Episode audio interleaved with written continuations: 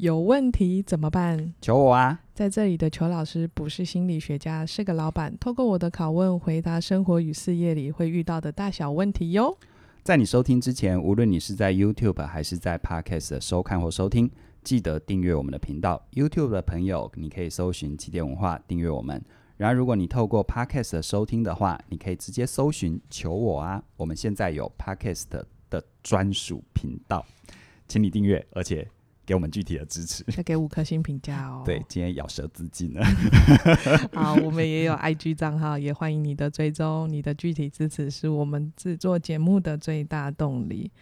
凯宇啊，嗯，你还记得你的第一个梦想吗？怎么了？今天要这么直接来就对了。对啊，我们今天没有，我们今天单刀直入，没没有没有没有任何暖身，不用直接来。梦想这件事情是一个很大的议题，哎，这样子我会突然没有心理准备。好啦，我们来认真的啦。你真的还记得你自己的第一个梦想吗？嗯嗯，如果真的讲那种内心有一个渴望要去要去要去完成跟满足，那种小时候比较是比较是呃想要什么玩具等等，我觉得那先忽略啊。嗯、我觉得是跟生命比较底层的触动，不管是情绪或者是感受感动有关的。我觉得在我还比较。在我还懵懵懂懂对于未来是什么，才开始有一点点概念的时候，那个时候最大的梦想其实是，但我现在这么说，其实是我现在的语言呐、啊。嗯、我当年不是那个语言，嗯、我是很我做的很多很多，比如说我想要当一个什么样的人，我要多成功多赚钱，其实他背后都是想要向我的父亲去证明自己是一个有用的人啊。好，这其实是我原生家庭我的功课，真的啊。好，我想要去想要去想要去让我的父亲。相信啊，这个儿子啊是有用的。好，当然这是有我自己的一段故事啦。嗯，嗯，那你怎么发现的啊？怎么发现哦？你说怎么发现这件事吗？对啊。嗯，当当年当下就会有一个比较比较，比如说想追求成功啊，我那时候做业务啊，赚到钱啊等等的。嗯，我还记得我那个时候做业务第一次。做的还蛮成功，接受表扬的时候，嗯、我还请我的爸爸妈妈到现场。嗯、但其实我爸爸妈妈到现场那一刻，我是很开心感动的。嗯、可是很快的，我又感觉到很大的失望。啊？为什么？因为我会期待他们给我很多的鼓励、拥抱跟肯定，然后他们就冷冷的来，默默的走。说明他们内心澎湃。有可能，有可能。可是我觉得梦想这件事情，也因为。但我为什么说这是我现在的语言？嗯，好，我真的要回想我当年的语言，会比较多像一般人觉得要赚多少钱呐、啊，哦、要什么非凡的自由啊，类似这种。可是不管那个时候我的口说是什么，但内心都有一个很核心的部分，就是想要证明啊，向谁证明？向爸爸证明。这样。哦。就想要让爸爸看到你，然后为你而骄傲，嗯，然后觉得有你这个儿子，他觉得很开心。嗯，没错，没错。哦，那可是我觉得这样子好像很累，你会觉得吗？哦，当然很累啦。其实我提到这个，其实会蛮有感的原因是，后来我的工作，我开始去跟很多朋友一起互动，嗯，做个案教练，去靠近很多人的生命，我就发现，不知道。在正在听这一段内容的你，是不是也有同样的状况？就是当你的梦想是为了满足于他人，嗯，只设于他人，嗯，那几乎就注定了你永远达不到你的梦想。因为第一个，我永远不会知道我爸爸认为有用的人是怎样叫有用。其实这个想法都是我的想象跟猜测嘛。对啊，所以当年我会觉得，我只要赚到钱，我只要事业有成，就叫做有用。哦，那根本就不是爸爸的吼。不一定，我也不知道。就算爸爸这么明确的说，那问题来了，那到底要到多成功？成功的定义是什么？对，在哪里？而且哈，这里还有一个更大的坑在于，我每次在做个案教练的时候，我常常会问他们，我说：“你一直想要求得你的父母亲的肯定，那今天如果你父母亲真的肯定你了，你就相信了吗？”也不一定啊。我每次一问完这个问题，那一刻毫无例外，所有人都是憋着一口气。然后好几秒说不出话，因为连我们自己内心都无法深刻的相信，当我真的做到那个里程碑，父母亲是否就满意？所以你有没有发现，它是一个很可怕的一个一个像流沙一样，也像一个黑洞一样。对，它让你的生命整个陷在里面。嗯，因为你的梦想你是只设于他人，感觉上好像我们是为了孝顺父母，嗯，可是事实上这样的孝顺，我觉得它是一种很扭曲的。对，好，你你并没有在实践你的人生，而你是把你的快乐与否、你生命的满足与否的决定权交给别人，去交给别人。对，这样真的永远都没办法达到哎。嗯，而且人会疲乏，人都会累哎。没错，其实哈，有时候，比如说像有些人，他像我想要得到肯定，好了，我想要得到我父亲的肯定。嗯、那我打打个比方好了，就像我刚刚说的。当我父亲真的因为肯定我来了我的表扬大会之后，但是我却为我却没有让自己停留在他有来这件事，我却把重点画在他怎么默默的来，静静的走。嗯、那好啦，他如果今天热烈鼓掌好了，嗯，这一场他给我热烈鼓掌，鼓掌了两分钟，就下一场他只给我鼓掌一分钟，我是不是要因为这样子感觉到失落？他一分钟就是说不定就手酸而已咩。我刚才讲的对啊，可是我刚才讲的，它其实就是反映了很多人的心态。嗯，就当你把你自己的梦想、你人生的价值投射到他人，这个他人不管是谁的时候，其实就像艺人一样，他把他自己的艺术价值投射在观众的时候，嗯，为什么这么多忧郁症？为什么会有滥用药物的问题？是因为你看嘛，你今天拍了这部戏，票房好几个亿，而下一部票房没有这么。没有这么卖座，难道真的是因为你演不好吗？有时候是天时地利人和的很多原因嘛。对啊，又或者是你这一你每一部的票房都比前一部好，嗯，但你有没有突然感觉到这样的人生好可怕？永远都追不到哎、欸，他不能输，对啊，他不能休息，他永远都要很努力，很努力，很努力。那我们说，你你追求梦想的目的是什么？是为了让自己更累吗？都追求梦想是希望自己可以快乐，对啊，自己可以轻松啊。所以在这里，我一直很想讲，就是如果我们的梦想哦，一直把目光投向，尤其向他人证明什么，这个他人就像我刚刚说，我第一个梦想父亲嘛，嗯，可是我后来随着自己成长的过程当中，我也有一段时间一直很想要用力的去证明我是专业的，我是有价值的，嗯，所以因为这份用力，可能就会用力过猛的去做一些，做一些，比如说。啊，这个我当然就不好意思自黑了啦。嗯、做一些可能不太恰当的一些决定，决定嗯，啊，或者一些不太恰当的合作关系。那在这种状况底下，其实当我们心里一直有这种动力的时候，我们就没有办法真正的回到自己身上。对，如果你今天只是纯粹做一个很简单的事情，你今天就是纯粹的啊，比如说你你今天是一个你今天是一个学校的。工友好了，嗯，你就是纯粹的把校园清扫好，你这辈子就把这件事情做得非常好，我觉得也是功德圆满啊。嗯，可是当我们本身是把我们的快乐、我们的梦想的标的只设于他人，不管是我们感觉会适应，还是我们根本无法真正的确知别人到底要的是什么，他都注定了我们不会快乐，因为它就是一个坑。对，对，梦想应该是一个美好的未来，而不是一个黑暗的坑洞嘛。欸对啊，对啊，那你怎么你怎么发现你自己现在的热情跟梦想？哦，这 哦，你今天的问题，我一直在拿刀戳你哦，都好大，也倒不会觉得拿刀戳啦。但是今天我觉得是开一个窗，嗯、大家可以留言啊，因为有些里面有一些细节啊，对啊，我们针对大家的回复，我们在做。更深入的主题，可以可以，好，这样也是个方法。是啊，这样你就不用一直抓头发想主题了。对哦，好累哦。好，我觉得这过程当然有很多细节啦，但是我刚刚提到，既然开头问我是第一个梦想嘛，哈、嗯，那我后来也因为自己的这个，因为自己毕竟学的是心理，嗯，然后有很多年的自我觉察跟探索的过程，我就慢慢发现不行，我要把力量收回来，嗯。我如果心中一直想要跟父亲证明，到后面是想要跟世界证明的话，我不管做的多好，我都不会快乐。对啊，甚至于有很多事情，他是他做的本身就是很纯粹的快乐，但我却无法享受它。就像我很多年前就开始做有声书评，嗯、后来做对，后来做一天听一点，那是我很纯粹的快乐。但我当我意识到，哎、欸，我怎么对这件事情厌烦？我突然一个警讯，因为我就问我自己，那厌烦就不要做啊。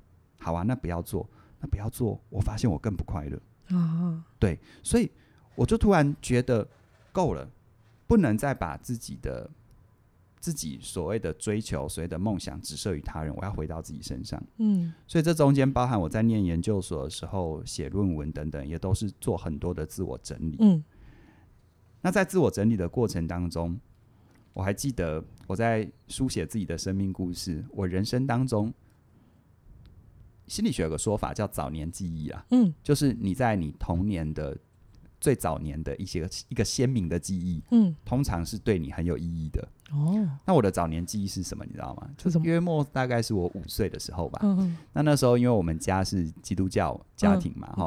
然后呃，耶诞夜是不是都会去过平安夜？对呀、啊。然后教会都会有除了正道之外，就会有耶诞的晚会嘛。对。那我还记得那那一五岁那个时候的耶诞晚会，我都还知道我穿什么衣服。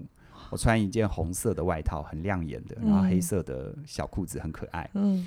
然后呢，耶诞晚会最后是不是会当带领大家唱歌？对呀、啊。然后诗歌，而且通常是唱比较欢乐的。对对对。然后唱歌唱完哦，大家都已经准备要收摊了，就我一个小萝卜头，三步两步的爬上那个舞台，然后在上面上面我不知道自己在唱什么就对了，反正就在上面很享受那个感觉。真的。这是我最早年的记忆。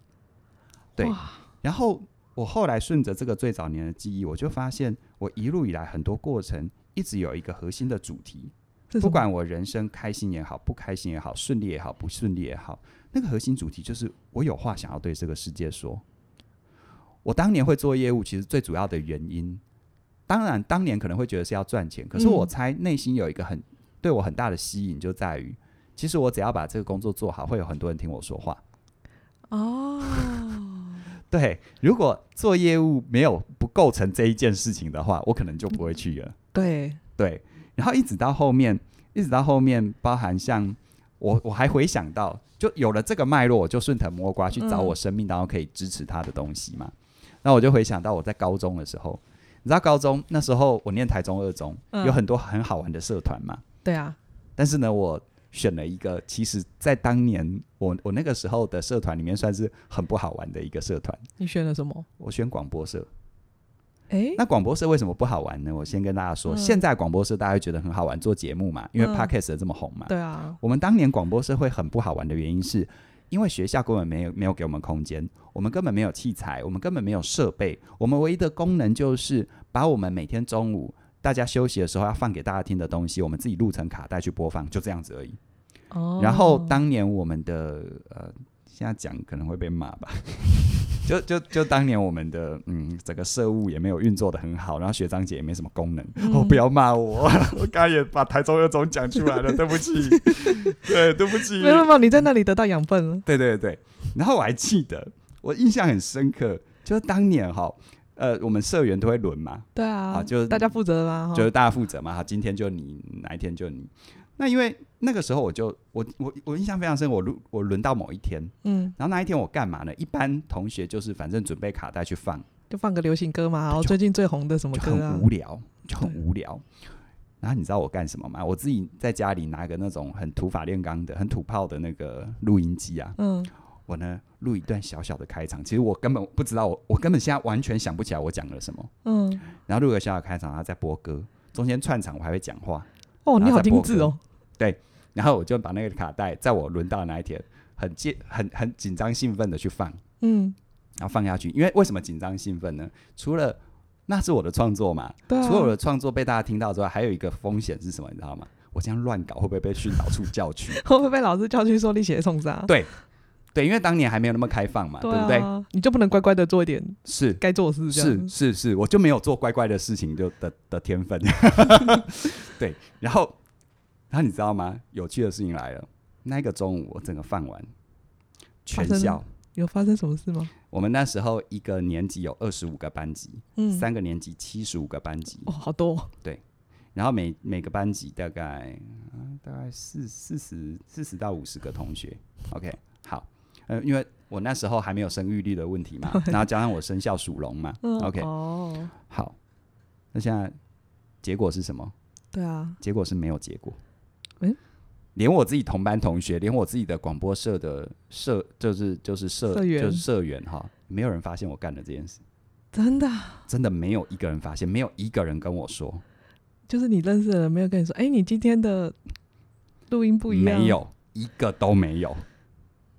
哦，这样好沮丧哦。好玩就在这里了，你会觉得沮丧，对不对？对啊，没有，没没没有人看见呢。我原本也以为自己会沮丧，嗯，就还发现我完全没有那种感觉，我反而期待下一次我要录什么啊！真的，对，我觉得那个就是你回到自己生命当中很底层，你真的想想要的。当你回到那个底层的时候，其实某种程度上是不需要太吃力的，就可以很纯粹的回到自己爱。啊，那这时候如果有人听很好，就像我现在一天听一点，有人听很好，很多人听，对。但如果没有人听，so，所以在那个过程是前面你就已经得到快乐了。对，我在我在找材料，我在想中间串场词要怎么讲的时候，我在录的时候我就有快乐。你的快乐、你的热情、你的梦想就已经在那里被实现了，对，而不是要透过别人同学听到了给你掌声，或者是哇你好不一样，对，那种东西就是好。有很好，啊、没有没有就没有啊。哦、所以所以我觉得后来老天爷蛮眷顾我的，嗯，让我能够走上我现在正在做的这一条路，就是我透过我还是我 always 做我真的很爱的事情，但是可以有一间公司有事业，而且有很多伙伴一起愿意支持，就像你一样，嗯，嗯。我觉得这是，所以我常常会说我做的是全世界最美好的工作。哦，但是你回到你真的从那个很小很小的开始的，从、嗯、那个五岁，嗯，发现自己砰砰砰跑到舞台上，然后不知道自己在干嘛，对对对，那个享受那个在台上的快乐，想要对。世界说话的，对。那个核心，对，然后一路上对。这样做过来，不管别人有没有是。给你掌声，你都找到了你的快乐。是。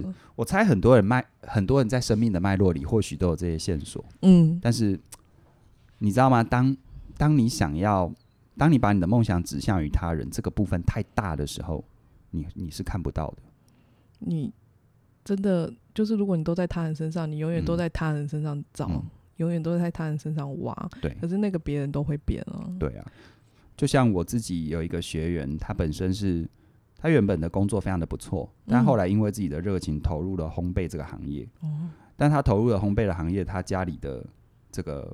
尤其他母亲就蛮不认同他的，嗯，不管在语言还是各方面是有点打击他。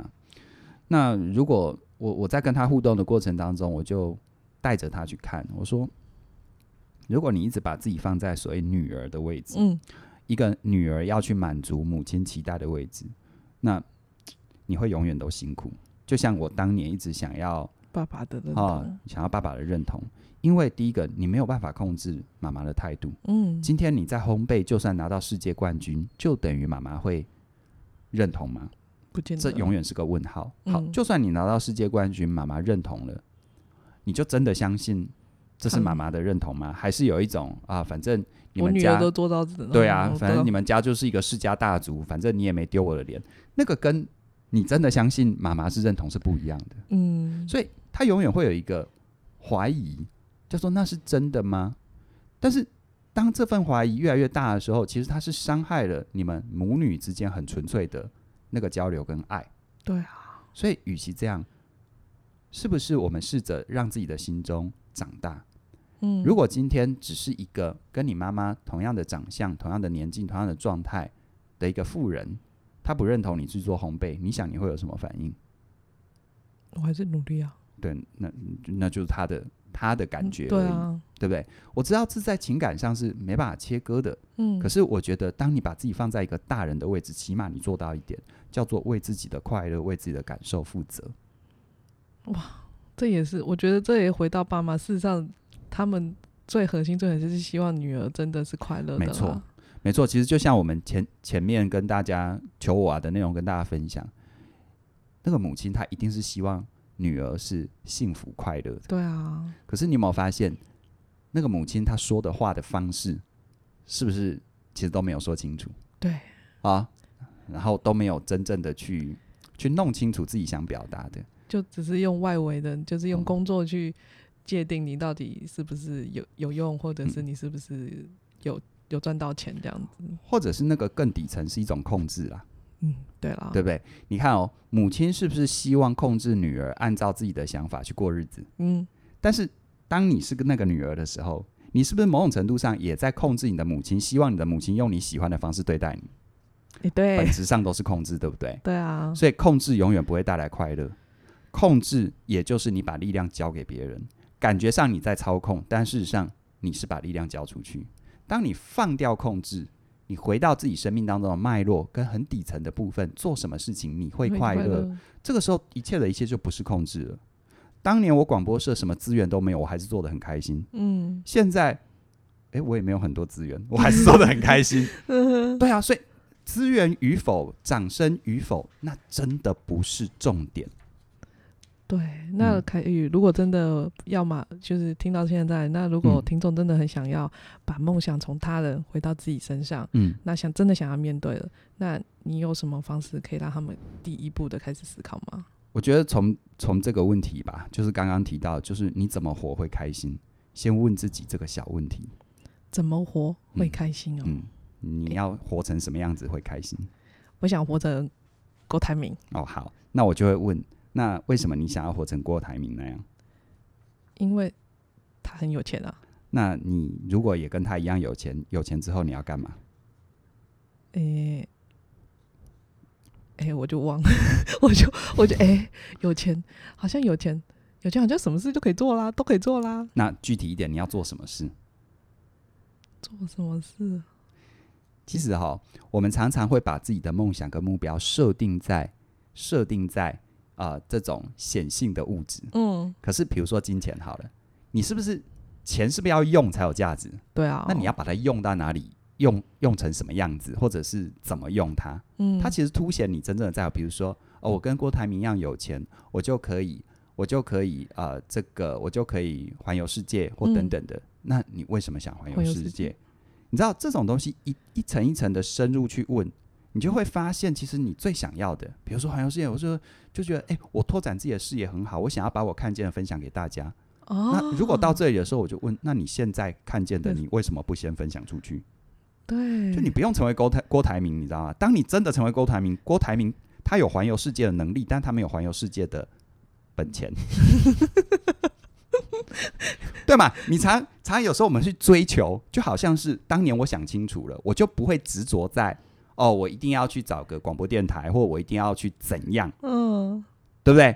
我我今天如果，比如说我今天如果走入传统媒体好了。我可能可以仍然做我快乐的事，但是我可能会不快乐。原因是什么？我没有自由。嗯。可是我现在做自媒体，然后又结合我最喜欢的心理学的工作，嗯，我超自由，我真他妈的自由。所以，所以你知道哈，就有时候，没错，我们会去。很多人想我怎么活会开心，有些人就会给那种简单粗暴的回答，嗯啊，就是就像我要成为郭台铭，这都很好，我不会去否认这种东西，但是我一定会深入去问，所以你要往后挖，往后一直问自己那个，对，那个最后最后你的那个小渴望到底是什么？那个梦想，对，会有一个很核心的东西出来。透过五个更深入的问题，一层一层嘛，你为什么要这个？嗯、那你有这个要干嘛？嗯，啊，那你为什么要有这个？那你有，那你有了后面的东西要干嘛？就是这种逻辑啊，为什么要这个？那有了之后要干嘛？你知道，回到那个最后的干嘛，你会发现哈，说实在一点，你你的人生，你还想要继续把力量交出去吗？有梦最美，可是你的梦如果是把力量交交出去，是只设于他人，那会是噩梦。真的，对，所以真正的梦想，你是要回到自己身上，不要为了做给谁看，然后你要。真的问自己怎么活会开心，怎么活会很平静，嗯、那怎么活会甘愿一点？对、啊，就是我真的是为了那个渴望，我真的为了那个梦想，在做的过程就已经很开心了。没错，这在心理学里面就叫自成目的啦，嗯、就是你做那件事本身就有快乐，而不是那件事情真的得到什么，什么啊？如果真的有得到很好，永远都是加分。对啊，这就这就我其实我像我自己在课程里面。呃，我的某某一门课啊，叫策略思考，我里面就提到要为自己设计一条永不倒下的路。嗯，对。所谓永不倒下，很多人说啊，那我是不是把我的护城事事业的护城河设得多高门槛设的？我说那个也对，也不对。嗯，我觉得真正的永不倒下，就是不管你不管这个世界让你得了还是失了，你都很清楚，我就是可以继续在这个道路上。嗯，资源多有资源多的做法，资源少也有资源少的。实践方向，嗯，那这就叫做永不倒下。嗯，就像一个人没有钱的时候，也可以过得很平和自在；有钱的时候，他也不会脑充血。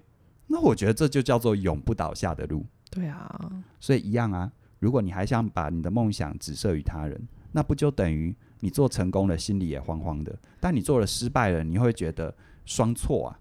就是你做失败自己已经先挫折了，啊、又觉得没有交代别人。不要为了他人，还是回到自己身上吧。对，所以想想哈，你是给自己一条永不倒下的路，还是永远会倒下的路？应该没有人想要倒下。好好好黑暗哦。好，那谈到生涯的议题呢，可能很多人也都会想到，就是在实践生命的过程当中，难免会有风雨跟挫折。对啊，一定的。接下来要进入工商服务了，来哟。对，呃。其实大家都知道，我们有一门线上课程叫做“提升你的心理免疫力”。那这一门课呢，其实陪伴蛮多人在面对生命当中的风风雨雨的时候，来帮助你找到自己内在的力量。嗯，因为压力其实是无所不在的。今天你只要打个比方吧，你今天如果是骑脚踏车或者骑摩托车，你速度越快，你感觉到风阻是不是越强？对啊，一样啊。有时候你会感觉到阻力或压力很大，其实是因为你的速度变快了。不是因为你弱了，反而是因为你强了。要不然你不会快。对，不然你不会感觉到那个迎迎面而来的风压嘛。嗯嗯。那这个时候，有时候，那那这个时候你怎么去面对这个这个所谓的压力？怎么样去面对这个变化？对，怎么样面对这个变化？我觉得它需要需要很多方面来帮助你。有些人可能是需要信念的调整，嗯，有些人可能要调整自己的身心模式，有些人可能是要去建立社会支持网络。但无论如何，其实，在提升你的心理免疫力这一门课哦，它有一个很重要的核心，刚刚说的都会帮助你。然而，它有一个最重要的，就是你没有办法让这个世界哈，它不会有压力，就像你没有办法叫大海不会起风浪。对。但是这一门课会教你怎么冲浪，让压力成为你的助力。对。就像轩宁跟我录求我啊，其实会有压力嘛？哦，压力可大的嘞。但这个压力是不是帮助你专注？对，把你很多原本一直有的想法，真正把它提炼出来。也透过这个节目，把我很多很多的资源整合起来了。对啊，所以有时候你你端看怎么去思考压力这件事情，就像我刚刚说的，永不倒下的路。嗯，那你要帮自己设计一条永不倒下的路，或许哦，提升你的心理免疫力，里面会带给你很大很大的帮助。对哟，OK，所以我们这一门线上课程的最后九九九的优惠，在十二月三十号的晚上十二点之前就截止了。所以加入了吗？如果你还没加入的话，一定要把握这个难得的机会哦。一起来听听哦。好哦，那今天就跟大家聊到这边了，谢谢你的收听，我们再会，拜拜。拜拜。这次终于同步了。